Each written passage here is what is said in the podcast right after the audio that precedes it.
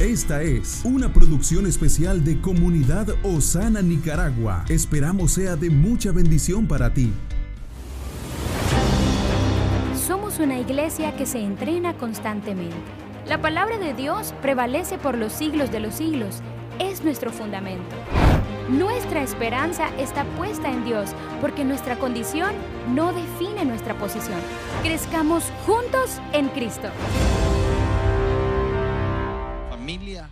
todo empieza. Hay tanto que hablar de esto. Y una de las cosas que le decía al pastor Armando, que es el que se encarga de ayudarme a conceptualizar, porque lo que hemos estado viendo es que el Señor nos da como una, una palabra, una dirección.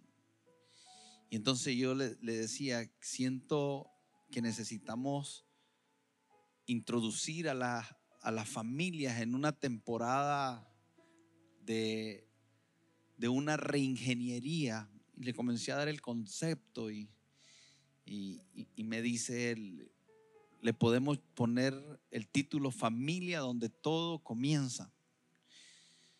Y yo lo entendí, pero inmediatamente se me vino este pensamiento, y, y, Dios dónde queda? Si todo comienza con la familia, Dios dónde queda? ¿Será que Dios no es la prioridad, no ocupa el primer lugar? Pero lo que estamos tratando de decir es que todo lo que Dios quiere hacer en esta tierra, si Dios va a hacer algo en esta tierra, todo lo que Él va a hacer, todo, lo va a hacer a través de una familia. Y, eso lo podemos ver en escritura cuando nosotros leemos en Génesis capítulo 2, Dios forma al hombre del polvo de la tierra y lo pone en el huerto del Edén.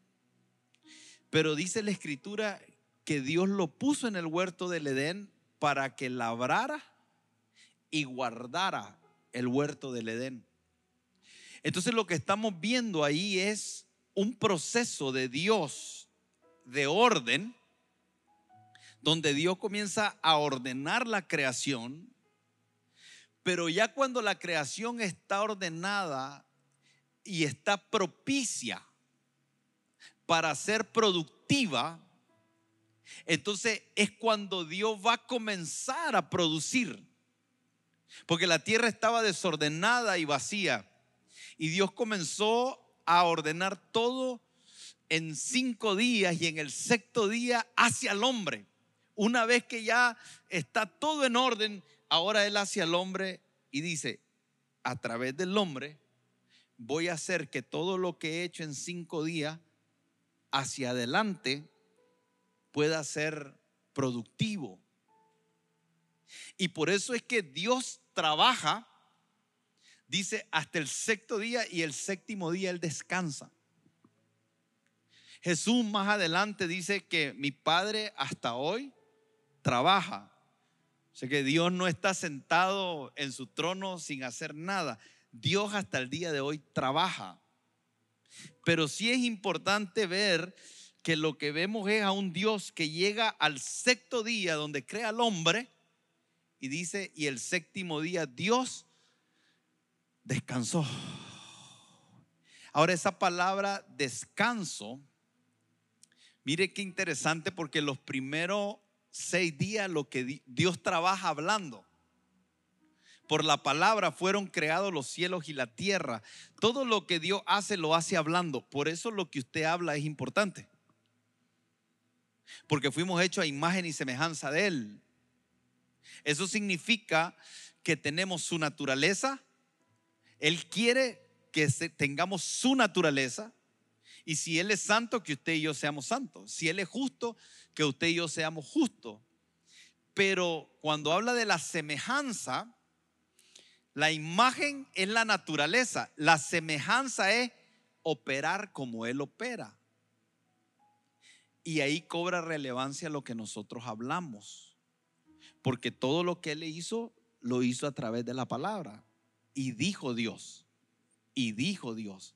Entonces Dios comienza desde el primer día a hablar y Él está ordenando las lumbreras, creando el día, los animales, las vegetaciones, todo. Él está hablando y de repente cuando llega el séptimo día le hace... Ese es el descanso. En el séptimo día Dios descansó. Dios dejó de hablar. En ese séptimo día. Porque Él, él le, le, le, le asigna al hombre una tarea y el hombre cuando fue creado, dice, el Señor creó todo, pero no había hombre para que labrase y guardase el huerto. O sea, de nada hubiese servido todo lo que Dios creó sin el hombre. Entonces Dios crea al hombre y es ahí donde todo lo que Él hace comienza a desarrollarse a través de la asignación que Dios le da al hombre. Pero Dios no le da una asignación a un hombre. Dios está con la intención de formar una familia, no un hombre, una familia que le sirva, que lleve a cabo sus propósitos. Ahí es donde comienza todo. Y por eso es que cuando la serpiente viene a tentar a Eva y le da de comer del fruto del conocimiento del bien y del mal, eh, la serpiente no está contenta con que solamente Eva coma del fruto del bien y del mal. Ella lo que quiere es que toda la familia se independice de Dios. Porque el hombre vivía en comunión con Dios y estaba siendo obediente a Dios, desarrollando los el propósito de Dios, pero ahora le da de comer a Eva del fruto prohibido y Eva trae el fruto. Porque para que el diablo opere en una familia necesita usar a alguien de la familia. Alguien en la familia. Uno por lo general son los padres. Son los padres. No son los hijos. Son los padres.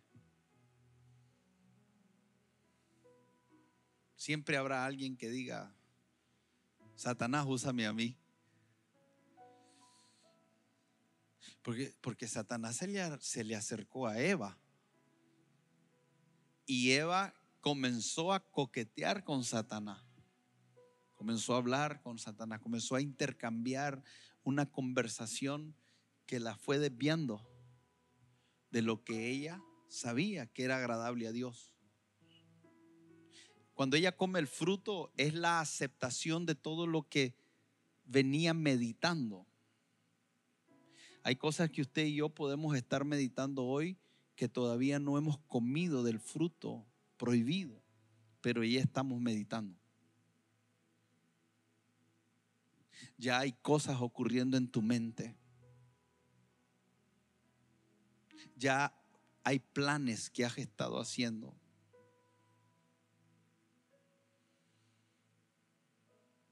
Hay consideraciones que has estado haciendo. Qué peligroso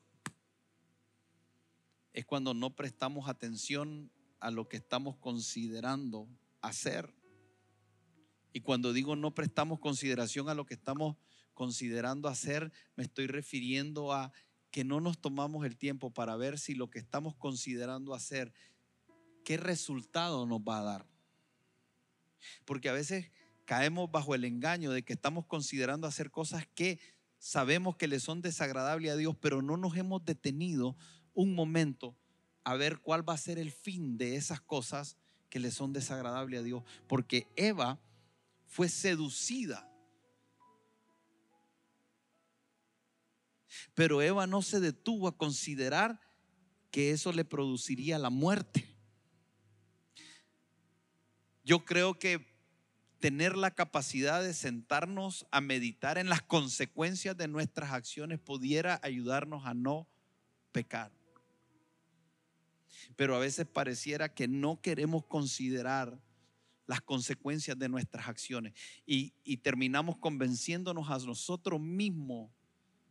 Entramos en negación, ignoramos en nuestra conciencia ocurre cosas como esta cuando consideramos el al no considerar el fin es casi como decirle a nuestra cosa ah déjame no me no no no no no quiero saber no me digan nada hay una dinámica.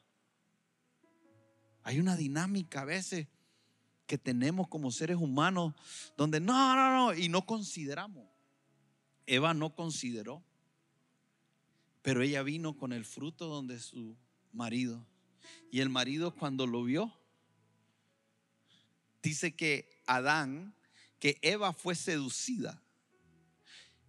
O sea, Eva fue, Eva fue engañada, perdón.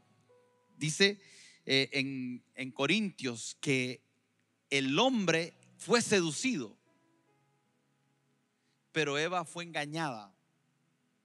Entonces lo que está diciendo es que Eva cae en un engaño y, come del fruto, pero ahora viene Adán y cuando se lo trae es seducido por ella.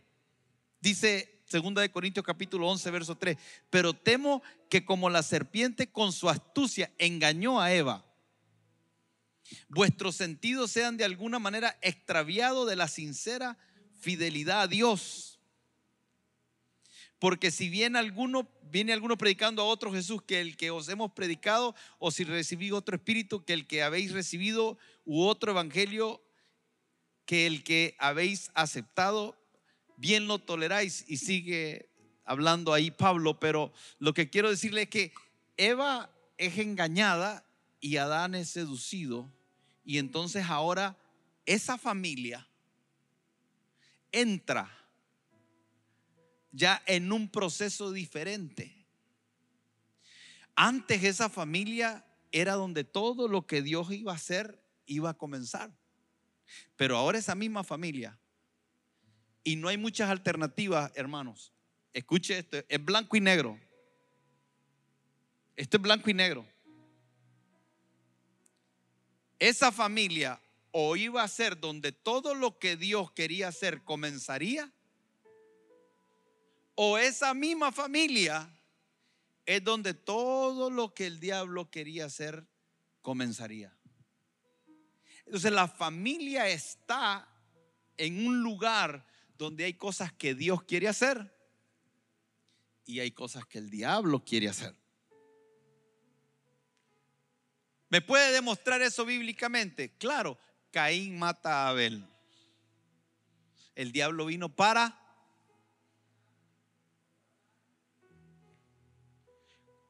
En las familias donde todo lo que el diablo quiere hacer comienza, lo que hay es robo, muerte y destrucción. Pero Jesús dijo, yo vine para que ustedes tengan vida y la tengan en abundancia. La familia es un diseño de Dios para la abundancia, para la plenitud. La familia es, el ámbito donde Dios coloca al hombre en un Edén para que pueda desarrollar su máximo potencial. Por eso lo que Dios le dice a, Adán es impresionante. Le dice, Adán, yo te puse para labrar y para guardar. Y por ende quiero que sepas que tienes todo lo que se requiere para que te multipliques. Que en mi diseño, dice el Señor, en mi diseño sí hay una responsabilidad de labrar y cuidar, porque contigo voy a comenzar a hacer todo lo que quiero hacer en la tierra, pero también hay una habilitación de multiplicación. Multiplícate. O sea, lo que le está diciendo Dios a Adán es, a donde tú vayas, las cosas se van a multiplicar en mi diseño. Fructifica, todo lo que emprendas dará frutos en mi diseño. Señorea y sojuzga. Todo en la tierra va a estar bajo tu gobierno en mi diseño. Y llena la tierra. En otras palabras, yo te di un Edén, pero es extensivo. No importa lo que tú alcances, lo que, lo que logres siempre será extensivo. Y esto no tiene que ver con ambición y con un deseo desmedido para vanagloria. No, no, no. Lo que Dios está diciendo es, todo lo que yo quiero hacer contigo es extensivo. En otras palabras, si hoy lograste hasta aquí, hay todavía un espacio mayor que alcanzar. Y cuando llegas al siguiente nivel, se abre otra dimensión que alcanzar. Y cuando llega a otro nivel, se abre otra dimensión que alcanzar. Pero no es para tu vanagloria, es para mi gloria.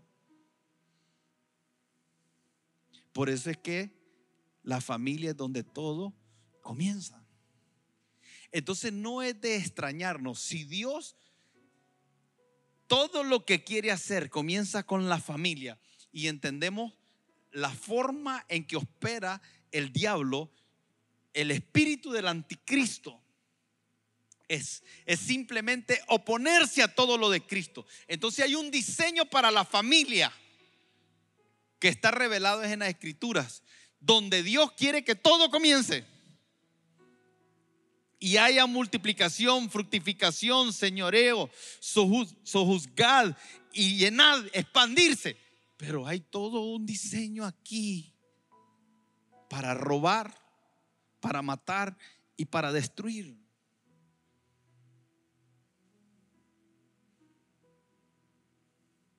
Y por eso hoy se le llama a este diseño de diversas maneras. Una de ellas, familia moderna. La familia no es creación del hombre ni del Estado.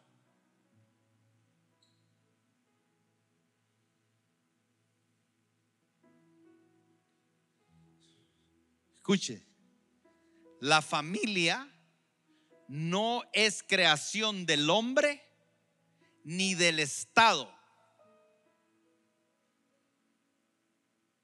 La familia es una idea de Dios. Ahora, los romanos, creo que esto tiene que ver mucho con la conquista que ellos estaban teniendo el imperio romano desarrolló el derecho de familia. Y entonces hoy nosotros tenemos una legislación que tiene un fundamento en ya una institución creada por el Estado romano. Y me dice usted, pastor, todo eso que ve de la familia y todas las cosas que operan en el sistema de este mundo de la familia son malas. No, pero tenemos que tener cuidado en que nosotros no nos regimos por los diseños de este mundo. Entonces cuando hoy hablamos de familia moderna, esa palabra es peligrosísima. Porque ¿qué significa familia moderna? Y quiero que usted le comience a prestar atención a los términos porque los términos son relevantes y los términos son creados con una intención, no son al azar, no se, no se ocurre decir familia moderna sin querer vender algo. Entonces, esta familia moderna es una forma muy sutil de decir que cada quien puede crear su propio diseño de familia de acuerdo a al contexto, a su realidad, a sus criterios, a sus opiniones, a sus intereses. Cualquiera puede crear su propia familia. Entonces aquel que no quiere compromiso cree que la familia moderna debe de ser algo en lo cual puedes entrar y salir en cualquier momento. Dicen que los europeos no quieren tener hijos porque a ellos les gusta disfrutar de la vida. O sea, quieren vacacionar, quieren, o sea, ellos saben, ellos calculan que tener hijos cuesta. Amén. Tengo cuatro. No sé cómo llegué ahí. En serio, un día me desperté y miré que eran cuatro. Y dije, ¿y esta marimba de dónde salió? Y comen. Todos hablan. Son tres mujeres y dicen que las mujeres hablan 33 mil palabras. Yo tengo cuatro en mi casa, mi esposo, y me tres hijas, tres por cuatro, doce, 120 mil palabras. Estoy expuesto cada día. Y todas quieren atención. Y todas quieren hablar a la vez. Y todas preguntan a la vez. Entonces la familia moderna es, no, yo quiero vacacionar, no me conviene tener hijos. Entonces los europeos como europeos están desapareciendo porque no están teniendo hijos. Europa sigue creciendo por, por, por, toda la migración de África, toda la migración que viene de Asia, toda la migración que viene de diferentes lugares y que llegan ahí a tener hijos. Incluso los nicas que se van para allá y tienen hijos, pero ya no son europeos. Ellos están comprándose un buen carro, tomándose vacaciones, ellos están trabajando para tener una buena vida y los hijos no son parte de ella. Esa, no sé si llamarle familia, pero es una forma moderna. Entonces existe esa palabra y a nosotros esa palabra tenemos que tener cuidado porque nos puede sedar y, y escuchar sin prestarle atención. Y existen otras cosas. Miren, hay una, una organización que se llama Plan Parenthood. Oiga, qué bonito. Plan de paternidad. Se llama plan de paternidad. ¿Cuántos, ¿Cuántos creen que eso es un buen proyecto? Hacer un plan de paternidad. Dígame amén. Sí, pero lo que usted no sabe es que eso es un asunto que tiene que ver con aborto. Y muchas familias están funcionando desde ahí. Entonces leí bastante. Qué grave error es que nosotros esperemos que una organización haga el trabajo que el Señor nos asignó a nosotros. Entonces hoy escuchamos términos como familias funcionales y familias disfuncionales. Cuando nosotros hablamos de familia disfuncionales, el significado de, disfuncional es algo que no actúa como es normal. Pero pregunto, ¿qué es normal? ¿Qué es normal? Si el concepto de normalidad es esa familia moderna donde cada quien puede tener su criterio, ¿quién tiene la razón? ¿Qué es lo normal y qué es lo anormal cuando alguien puede tener un criterio dentro de esa familia moderna totalmente diferente al criterio de otra familia que es moderna, que es también diferente a otro modelo de la familia moderna y que tenemos 100 mil modelos de familias modernas, pero ahora hablamos de disfuncional y lo disfuncional es aquello que se sale de lo normal. ¿Qué es lo normal? Porque la palabra normal viene de norma. Es así, doctor. Norma. Y si no hay norma, ¿qué es normal? Entonces ahora hablamos de disfuncionabilidad. ¿Por qué le llamamos disfuncionabilidad? Porque estamos entendidos de que nunca una generación tuvo más problemas mentales que la generación actual. Los niños de 14 a 19 años son los que están sufriendo más de trastornos mentales en la historia de la humanidad. Pero fíjese bien, cuando más la gente es su propia norma, más disfuncional es la familia. ¿Por qué, hermano? Porque ¿cómo, cómo usted y yo podemos determinar qué es lo normal si nosotros no somos los que creamos la familia? Lo peor que usted puede hacer es hablar con el creador de la, de la Mac y cuestionar ¿para qué sirve la Mac y para qué no sirve la Mac si el que la creó, la creó con objetivos, perseguía objetivos? Y en base a esos objetivos hizo un diseño. Usted no puede contradecirle al creador su diseño y cómo opera, porque ellos fueron las que la crearon, pero ahora le queremos decir a ellos cómo opera lo que nosotros no creamos. Y el hombre parte del de haber comido del conocimiento del bien y el mal es que ahora el hombre quiere decir cómo funciona la familia y la familia no es creación del hombre ni creación del Estado. Y los padres les están entregando la responsabilidad al Estado que solo le corresponde a los padres. Y por eso hay tantas organizaciones defendiendo a los hijos de los padres cuando los guardadores en esencia de los hijos deberíamos de ser nosotros. Oh, pero como hemos abusado, hemos sido violentos y hemos sido disfuncionales,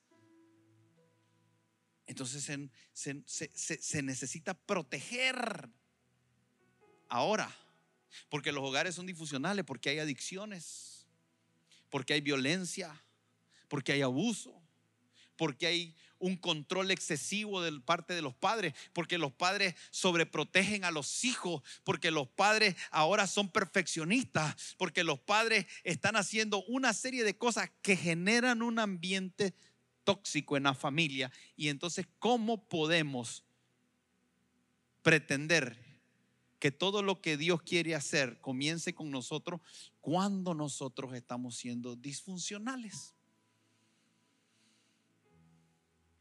Y es ahí donde la iglesia necesita, necesita no estar peleando con las instituciones, no estar peleando con... No, no, nos, hacer nuestro trabajo en lo que nos corresponde. El único gobierno que yo puedo ejercer es en mi vida y en mi familia.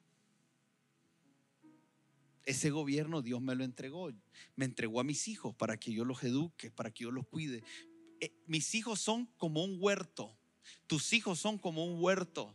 Son, son, son, tu casa es un huerto donde el fruto más extraordinario que tú tienes en ese huerto son tus hijos. De nada te sirve que des mango, que des papaya, que comences a, a, cosechar abundantemente en muchas cosas, pero, pero el fruto más relevante de tu vida son tus hijos y los míos. No los del vecino.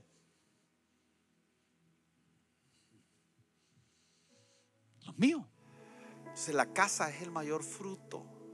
Y dígame si no es tan importante la casa que cuando, cuando el hombre peca y se cae del diseño del Edén, entonces dice, dice la escritura que la humanidad se despía, se apartan, la humanidad se corrompe y se comienza a corromper de una manera tal que Dios dice, uff, esta, esta gente que cree son un problema tan grave que lo voy a erradicar de la tierra. Pero dice que Noé era diferente. Noé dice en el capítulo 6, versículo 1 de Génesis, dice que Noé era un varón justo. Dice, estas son las generaciones de Noé. Noé, varón justo era perfecto en sus generaciones. Lo que está diciendo aquí de Noé era esto. Noé tenía un caminar en su familia diferente al resto. ¿Cómo es el caminar de tu familia y de mi familia? ¿Puede ver la gente la diferencia en ti y en mí? En tu vecindario. ¿Qué dicen los vecinos de ti? Esa, esa gente son justos. Si entrevistáramos a tus vecinos, ¿qué dirían?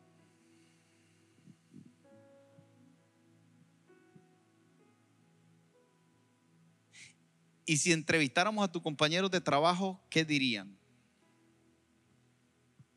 Y si entrevistamos a tu familia, ¿qué dirían? Porque aquí es Dios el que está diciendo de Noé, que Noé era varón justo. Usted sabe lo que es que Dios te hable de justo. Una cosa es que los hombres digan, no, ese es un hombre de Dios. O sea, hay gente que dice un hombre de Dios y no conocen. Hay cosas que usted, que usted puede no conocer de mí. Y usted puede tener una imagen negativa o positiva de mí, pero déjeme decirle que sin, sin, sin algún asunto inconcluso en el corazón, lo más relevante es lo que Dios piense de mí y lo que Dios piense de ti. Imagínese que usted diga de mí, ese es un hombre de Dios y Dios diga, estoy a punto de dejarle caer un rayo a este. Pero también funciona al revés, que todo el mundo diga de ti, ese es un desgraciado y el Señor dice, para mí es justo. Porque Noé fue la burla de todos, el reír de todos. En esa época todo el mundo vivía desenfrenado y ellos dijeran, el ingenuo, el fanático, el ignorante, el aleluya. Eso se decía de Noé. Los ridículos, los que no se modernizan, los que se pierden en el tiempo, los que no entienden que las familias hoy son modernas y siguen creyendo que viven allá en la era de Cristo, la palabra de Dios es eterna y lo que era bueno llamado Dios en el jardín del Edén todavía sigue llamándolo bueno hoy, lo que llamaba mal allá sigue siendo malo hoy. Y usted y yo no somos ciudadanos de este mundo, sino que nuestra ciudadanía está en los cielos y lo que Dios llama bueno en los cielos no cambia, Él es inmutable. Y el matrimonio fue diseñado de una manera y Dios quería que algunas cosas en la familia se hicieran de una manera y ese sigue siendo vigente hoy. Y nosotros somos los que vamos a decidir qué tipo de familia queremos ser. Cómo queremos ser conocidos en el cielo, como la familia de Dios. Entonces Dios le dijo a Noé, voy a salvar a tu familia, pero esa familia la mete en un arca cuando todo el juicio viene por la humanidad y desaparece, llega el momento que deja de llover, pasa el diluvio y ahora la familia sale para un nuevo comienzo, donde Dios quiere darle continuidad a lo que dijo en Génesis capítulo 2, labren y guarden, multiplíquense, fructifíquense, sojuzguen, señoren y llenen la tierra. Y a Noé se le da una tierra que no tenía límites. ¿Y qué hace Noé? Se embriaga. Y lo que Dios quería hacer se pierde porque se embriagó. Y la pregunta es, ¿de qué sirve que haya pasado el diluvio si después, cuando venía lo mejor, se perdió? No hay diferencia si se hubiera perdido en el diluvio o que se perdiera después del diluvio. Entonces para mí es triste porque esto es una simbología de, también de lo que sigue ocurriendo hoy. Hay personas que pasan el desierto, pasan el Niágara en bicicleta y ya cuando están al otro lado.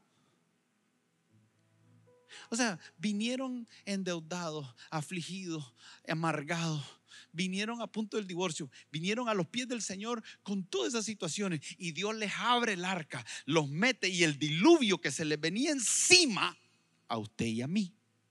Porque a mí no, no, fíjese que pensar en lo que el Señor me evitó pasar cuántas cosas me pudieron ocurrir a mí. Y, no ha sido fácil caminar con el Señor y no es fácil caminar con el Señor y usted ha pasado cosas difíciles y va a pasar cosas difíciles, pero le voy a decir, algún día cuando estemos en la presencia del Señor nos vamos a dar cuenta de todas las cosas que Él nos evitó pasar. Y algunos de nosotros estaríamos muertos si no fuera por su misericordia y su gracia. Y no importa cuántos escenarios usted se puede imaginar de su vida, hay tantas cosas que el Señor nos libró que un día vamos a verlo y vamos a llorar en su presencia. ¿Sabe por qué? Porque a veces nos estamos quejando de lo que no tenemos, de lo que no hemos logrado, de lo que nos está pasando, porque no tenemos la capacidad de ver de lo que el Señor nos libró. Y cuando estemos en su presencia y nos pase toda la película de lo que pudo ser, en ese momento vamos a llorar porque vamos a decir, Señor, perdóname, te juzgué mal. Me quejé cuando debía estar agradecido. Cuestioné cuando debía haber confiado. Critiqué cuando debí de haber estado con agradecimiento. Y Noé sale para un nuevo comienzo y se embriaga. Yo, yo, yo creo que usted y yo podemos embriagarnos. Después de salir del desierto podemos embriagarnos. Porque el embriagado perdió la razón, se volvió, está loco, está enfermo, se hace ideas que no son posibles. Por eso es que el embriagado se tira de un muro donde cree que va a caer de pie se raja la cabeza. Va manejando y cree que va a esquivar y más bien choca. Está fuera de sí.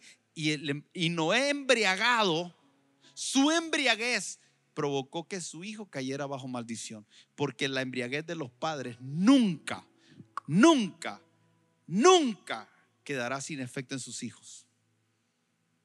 Y eso debería poner temor de Dios en nuestros corazones, porque nuestras decisiones afectan a nuestros hijos, todas, las buenas y las malas. A veces somos egoístas, pensamos solo en nosotros.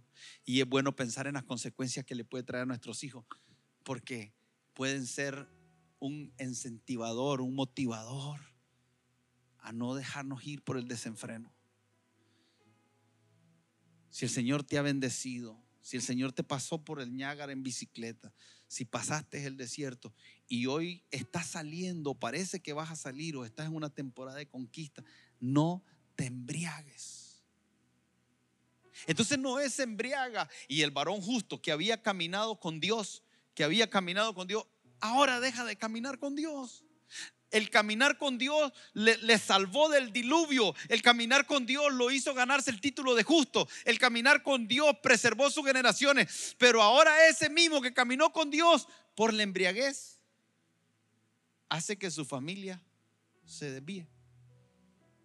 Y entra otra vez en el mundo familias que no están dejándose usar para Dios. Entonces Dios tiene que en el futuro escoger a una familia. Y en el capítulo 12 le habla a Abraham y le dice, Abraham, Abraham necesita una familia. Y usted dice, Dios necesita una familia. Es que Él mismo determinó que si va a hacer algo en la tierra, lo va a hacer a través de la familia. Por eso es que le dice a Abraham, en ti serán benditas la familia. Dios lo que está diciendo es, yo desde el inicio, desde Génesis, tengo un deseo de que las familias sean benditas. Quiero ver un diseño de familia bendecida. Quiero ver que crezcan en un ambiente del Edén, de un huerto que yo planté donde fructifiquen, se multipliquen. No quiero ver disfuncionabilidad, menos en mi familia. Abraham necesita una familia. Y Dios sigue llamando una familia hoy. Dios sigue buscando en medio de nosotros esas familias. Para que sean bendición a las familias. Y nosotros vemos mm, ya en el nuevo pacto que Dios habla en Efesios y habla en Corintios y habla en diferentes lugares acerca de la familia de Dios. Y Jesús habla en Mateo, ¿quiénes son mis hermanos y quiénes son mi madre? Y Jesús dice, no, no, no, la familia en el nuevo pacto no es un asunto solo de consanguinidad. Fíjese que hay un nivel más extraordinario, que es el espiritual. Porque nosotros somos familia de Dios, no porque llevemos la sangre corriendo en nuestras venas de Dios.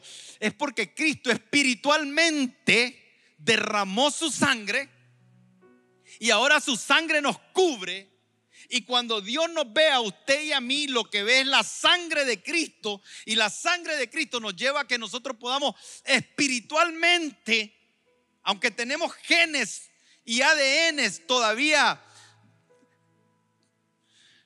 de un diseño caído, que por eso sufrimos enfermedades, por eso tenemos defectos físicos, biológicos, fisiológicos en nosotros, pero espiritualmente hay algo que nos cubre y nos lleva a ser familia de Dios. Y, Jesús dice, ¿quién es mi familia? ¿Quién es mi padre? ¿Quién es mi madre? Y lo pone en un nivel de contexto para que entendamos lo que es ser familia de Dios. Y lo que es ser una familia donde todo comienza. Una familia donde todo comienza es una familia que sabe hacer la voluntad de Dios. Jesús la define, claro, dice, ¿quién es mi padre? ¿Quién es mi madre? Y dice Jesús, los que hacen la voluntad de mi Padre. Dios está buscando a su familia y Él identifica a su familia no por la carne. Y Pablo lo dice también, yo dice, a nadie conozco según la carne. Usted y yo deberíamos de practicar eso. Pero necesitamos entender. ¿Por qué somos una familia? Por una cosa. Porque lo que nos debería de unir aquí no es, no es solo que tenemos al mismo Padre Celestial. No solo es que Cristo murió por tus pecados y los míos. Y usted y yo lo hemos reconocido y lo hemos recibido como nuestro Señor y Salvador. Sino que también entendemos que somos familia. Porque es donde todo lo que Dios quiere hacer comienza.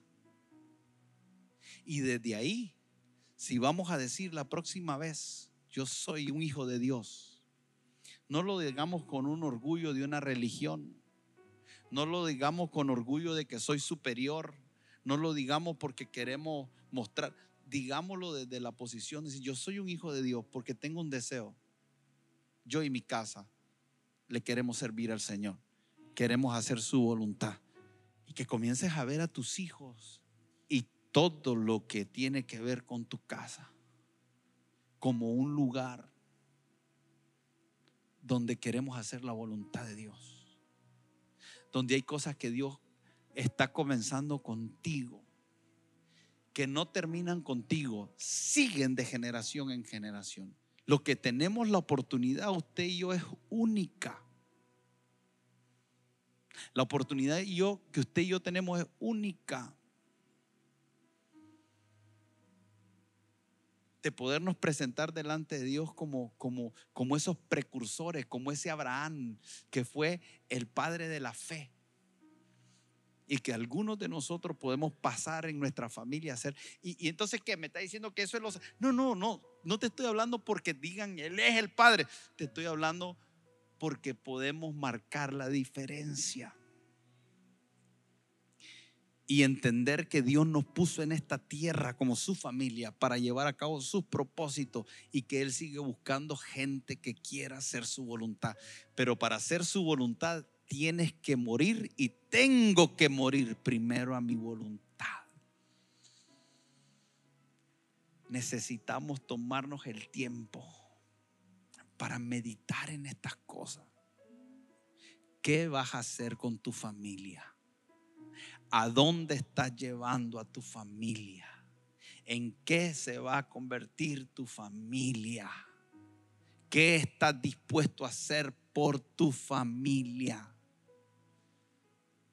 ¿Estás dispuesto a poner tu vida por tu familia? Es tiempo de dejar de hablar bonito y poner nuestras palabras en acción. el evangélico tradicionalmente habla muy bonito. El evangélico tiene la capacidad de, oratoria. No estoy hablando de elocuencia, oratoria. O mejor pongámoslo todavía de hablar. Habla, porque está acostumbrado a presidir. Da un círculo de amistad, tiene gente, habla, recibe, hola, enseña la palabra. Entonces para él hablar es bueno y hablamos bonito.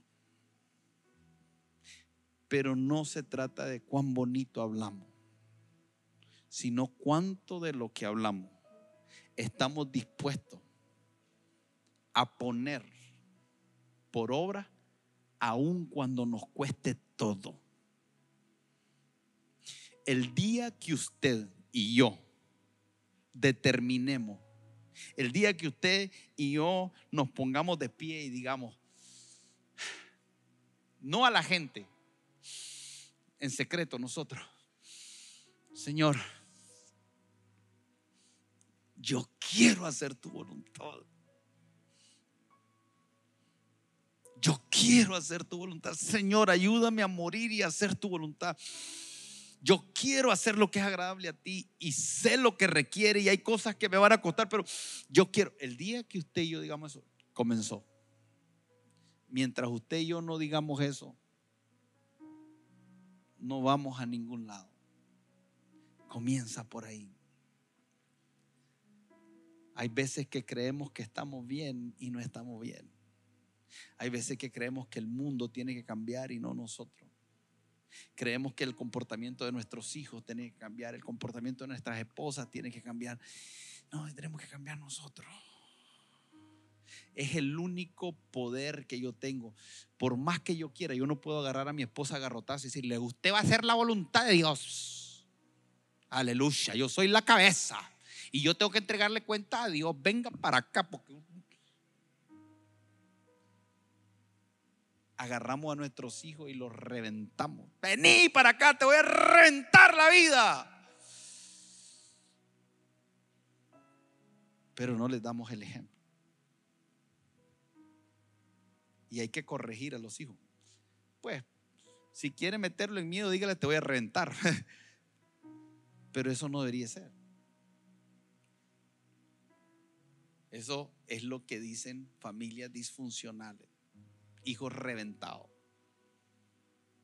que por el contrario a ser dóciles se vuelven rebeldes.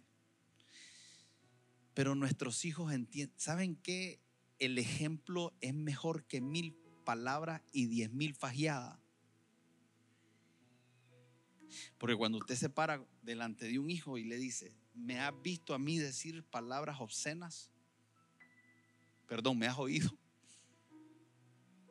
¿Usted me ha oído a mí usar esa palabra? Cuando dos hijos se ofenden y alguna vez yo te he dicho así, para que usted le diga a su hermana eso, cualquier parecido es mera coincidencia, esto nunca me ha pasado. ¿Alguna vez me has oído decirle así a tu hermana para que usted le diga eso? No, no lo diga no me ha oído decirle eso a su hermana jamás. El ejemplo es su mayor herramienta de autoridad física y espiritual. El ejemplo. Hermanos, que Dios les bendiga. Comparte este podcast para que muchos sean bendecidos. Esta es una producción especial de Comunidad Osana, de Nicaragua a las Naciones.